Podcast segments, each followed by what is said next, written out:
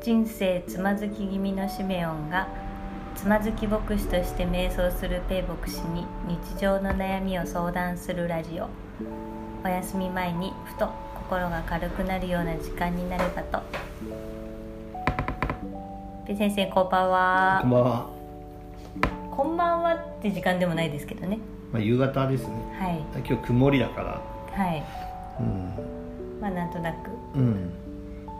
こんばんはこんばんは。はい。寒くなったり暑くなったりで。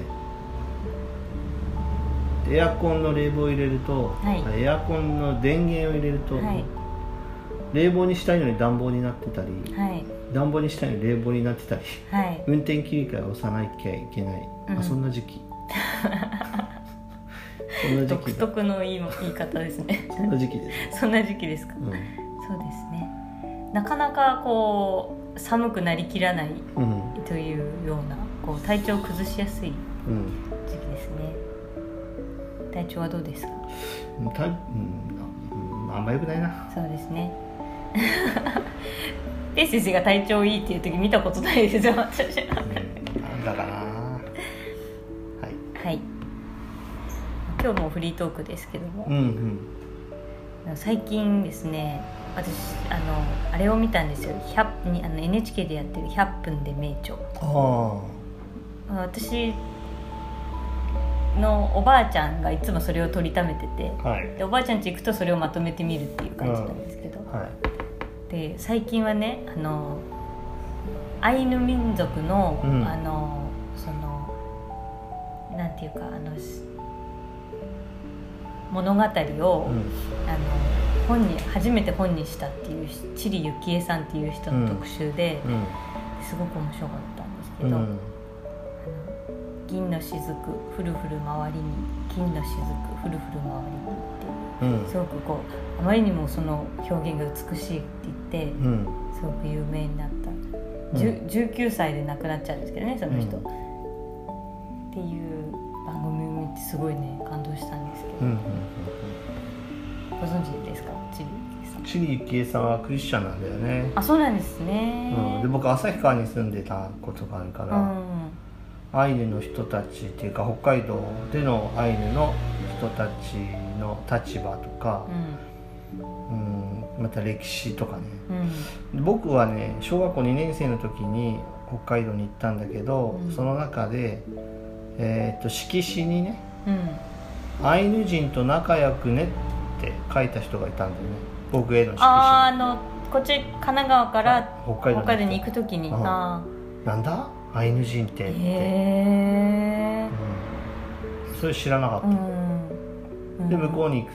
うん。向こうに行った。う、ん。向こうに行くとまあそういう何かそのアイヌの人たちの文化や楽器や、まあ、そういうなんかは民芸店みたいな、そういうところがあってね、んまあ、そういうところに教えられてたんだね結局ね。あ今思うと、あうん。あとまあ近所のラーメン屋さんでう、ん。えー、随分流行ってたみたいなんだけど、うん。奥さんがアイヌ人だって分かった瞬間、うん。まあ誰も来なくなっちゃった話とかね、うん。そういうのが身近にあああありました、ん。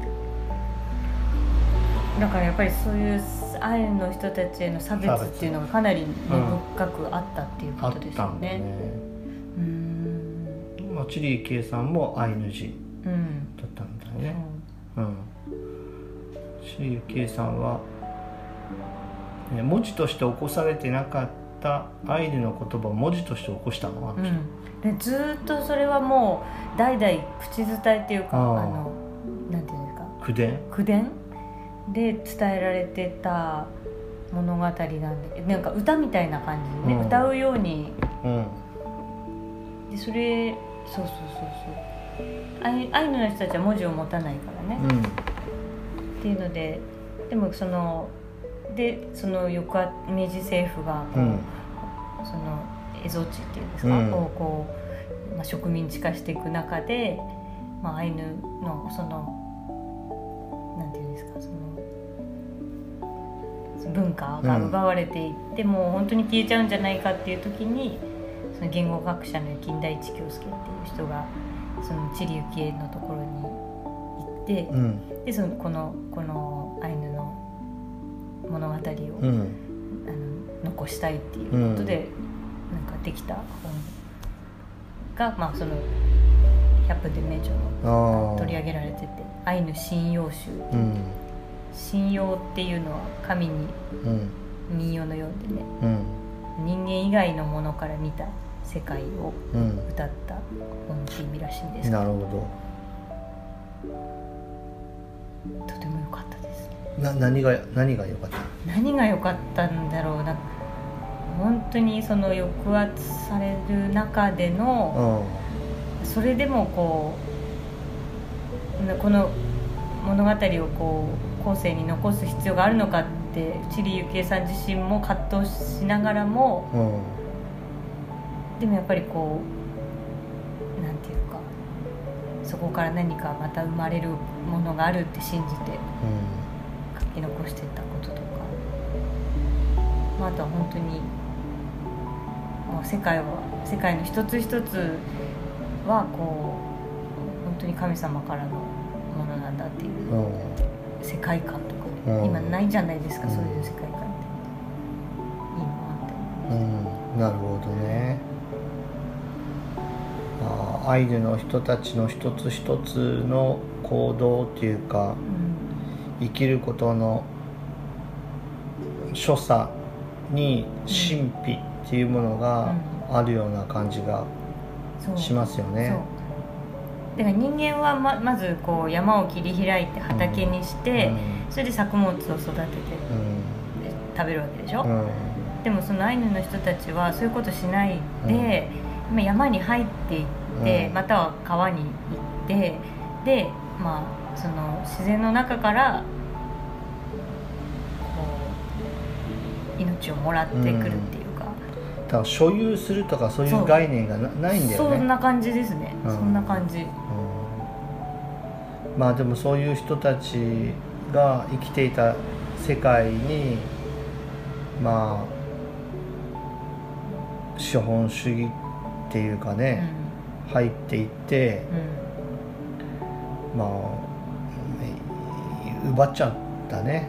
でそうするともう本当にチリ行き自体はいやーなんてそのね風前の灯火のような、ね、でもそれをせめて残すべきだって言った金田一京介って、ねうちのうちにもずっと小学校の時から使ってた辞書はうん金田一京介の辞書だったよ、ああうんお兄ちゃんがいるんだけど、うん僕には。うん。2つ上のお兄ちゃん。警棒これさ金田一京介かな。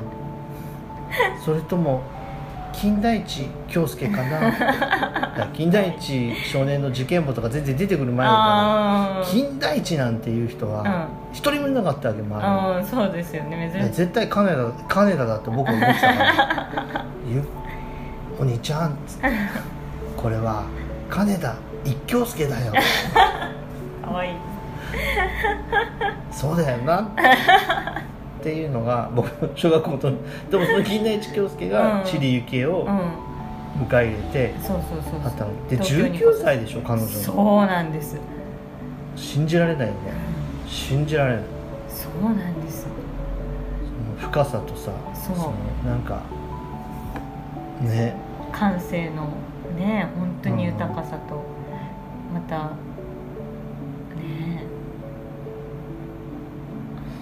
本当にね。でチリユキエさんはその体が弱かったんだけど、うん。それでもこう、まあ、そこに使命を感じて金田一京介のところに下宿してでその書稿っていうかを書き終えた夜にな亡くなるんですよね、うん。心臓の病で。すごいですよね。すごい。だからなんていうかさあそうか。まあ追いやられたりうん。時代の中でとらわれたり、うん。ね抑圧された中であってもさ、奪いきれないもの、うん奪われきれないものうんっていうのがあるんだろうね、うん。あるんだろうね、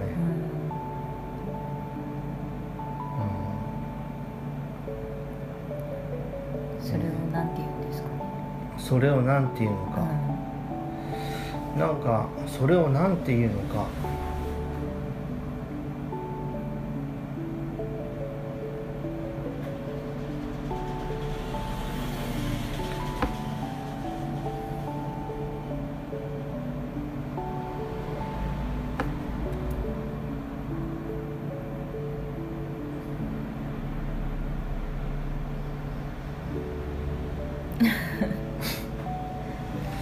15分だとちょっとあれだから。まあ。まあ聖書の中にまた聖書とか出しちゃったけど。ほ信じること希望すること愛すること。うん。信仰希望愛、うん。その中で最も大いなるものは愛である、まあ、そんなことがあったけどね、信じることは奪えないんだしいんだよね。あとうん。希望するものも愛するものも絶対に奪えない、うん。そして強制もできない。うん。信じさせること。もできない。希希望も奪えない。うん。奪えないしね。うん。でだからに僕は日本バプテスト連盟っていうところに属してますけど、ん。教会全全体が、日韓併合100年の時に悔い改めの声明みたいなこと出したことがあったんだようね、ん何年前かなだから調べれば分かるけど、うん。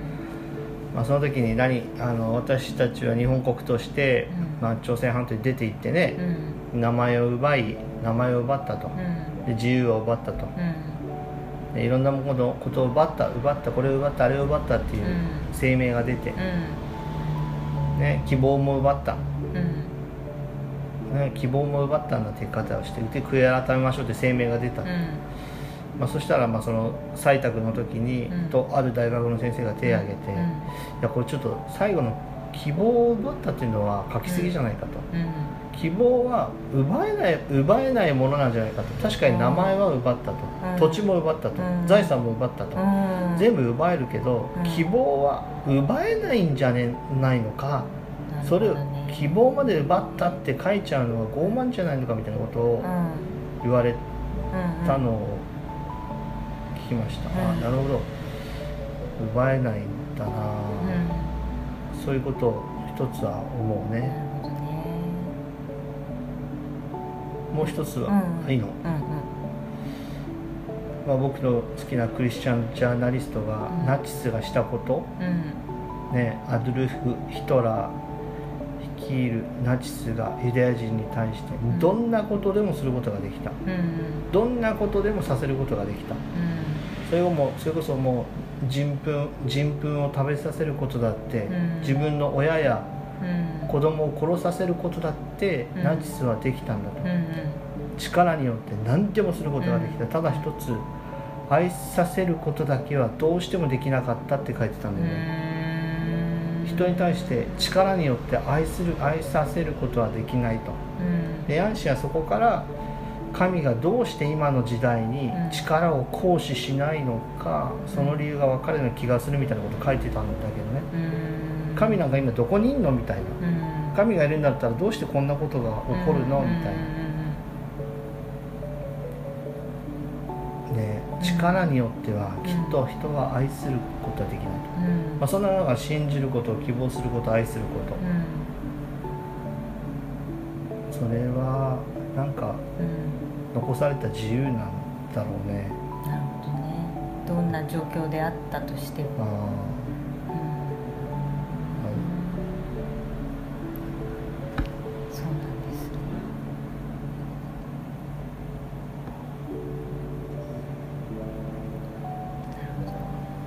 なんかねあのちょっとはあれですけどなんか新聞のあれでちょっと見たのがなんか絶望っていうのは欠乏からは来ないんですって。うん。ね、これがないあれがない何もないっていうところから絶望が生まれるんじゃなくてむしろか過剰？過剰から絶望って生まれるんだみたいなことを読んですごいびっくりしたんですけどなんかちょっと今の話となんかそうだね。んそうだね剰たくさんありすぎる過剰に持ちすぎることから絶望だとしたらうんうん希望もまたねうん失われる中でっていうのはなんか納得できますけどね。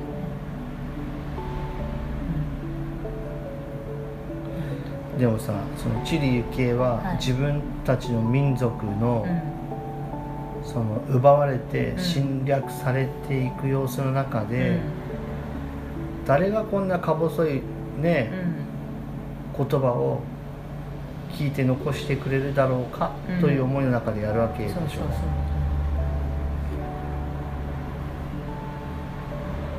まあでも良い仕事をされたんだようね、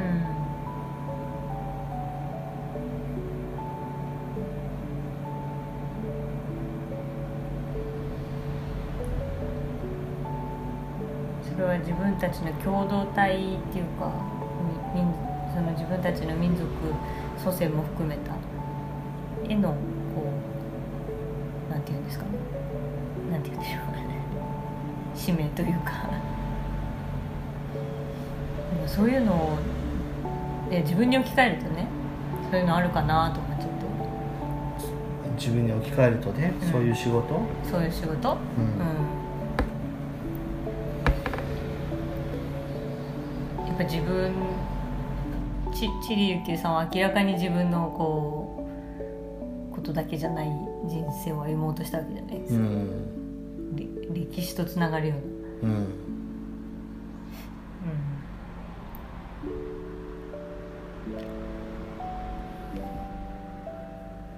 うん、ね。なんかあれなんだろうね。うん。そのんまさかさうん自分の仕事がね、うん。後世までどれほど残るかなんていうことは、うん。まあ、もう考えなかったろうね。そうねなんでしょうね。そうなんだろううね、ん。いや画家たちもさ、うん。自分の描いた絵がさ、うん。後々さうん。もう数十億うん。で取引されるのかと思わずに描いてるわけでしょ。そう、みんなそうじゃないですか、うん。みんな生前はもう貧しい、貧しいっていうか。うん。ピカソ以外あピカソは売れっ子だったんですね、うあー。ねでもゴッホとかうん。ね、みんななんか。もうみんなみんな大変。ねまでそれでも描かないと生きられないから描いたんでああったそうだね。画家たちも。いやーなんか流行る流行らないとか、儲かる儲からないとーか、ね、そういうこと抜きにうん、うん天来のっていうか、はい。あ天から来るっていうか、うん。苦労天来の苦労っていうかん。使命っていうか、うん。そういうのあるのかもね。それは誰でもあるんですか？そういうふうに言うね。誰にでも天来の仕事があるんですか？そうだよね。仕事のことジョブとかワークとか言うけど、うんでもコーリングっていう言い方もするもんね。証明とか、コーリング。うん。あドイツ語でもそういうのあるんでしょ？この前。ベリーフだかベリーフだったっけ？なんかそういう言い方が、へーこの前ねピアノの調律に来た人がドイツでずっといたから、うん。それはなんか聞いたけど忘れちゃったけどね。よ呼ばれるっていうかそういう使命があるんだろうねそれがなないままほらこっちの方がお金稼げるからこの仕事にしなさいって言われても、うん。燃えないんだろうね。そりゃそうですよ。あはい。いやだからみんな今ねこの学生さんたちもそれぞれの仕事をこれから見つけるわけじゃない、うん。今私が大学生の時もそうだったけど自分がやりたいこととか分かんないんですよね意外と、うん。そうだよね、うんいや本当そうだようね、ん、でそういう中ででもこれからどういう方向に向かって自分が行くのかってうん。問われた時に何でしたっけ？コーリング。あコーリング？へえあるかな？わからん。後付けかもしれん。コーリングって後後付けかもしれん。あだとしても後付けるのにも一応ね信じるっていう行為が必要だから。あ、うん、そのさっきの話で言うと、うんそうしするしかできなかったみたいな要素もあるわけですよね。そうそうそうそう。そうそうするしかなかそうするしか生きられなかったっていうかね、うん。そうだね。ねえほんとね。え何の話からだっけ？あチリ行けか。チリ行け YouTube でいろいろあ,、はい。あるんでしょ？はい。動 NHK の動画とか見れて、ねぜひなんか一個ぐらい見て。よそうですね。ね、うん。あのこの世界の出来事をいや本当に言葉にならないような出来事うん。を起きてる出来事うを、ん。ね、人間の勝手な解釈を加えずに音にしていたアイヌの人たちの凄さと、うん。それを言語っていうか言葉にすべきだって理解したうん。近代一。一挙 助とあとそれに応えたチリユキエと、うん。そしてそれぞれが使命を果たして、うん。次の人の生きるなんていうかふなんか石石。普通の人は踏める石をうん。置いたとか貴重だよね。貴重それ,、まあ、それを今日は話ができて、うんまあ、よかよかったかな。うんコーリングね。うん。まあね。まあじゃあ僕はコーリングを生きているか。ちょっとわからんな。コーリングっていうとねあの天から声が聞こえてるみたいな。そういうイメージですけど。必ずしもそういう感じではないと。なんだろう。よし。あありがとうございました、はいありがとうございました。ね。こんな感じで非常に緩い感じで続けてっていいんでしょうか。ちょっとやってみようか。やってみましょうか、はい、では。じゃあ。れ？あももう寝ちゃった？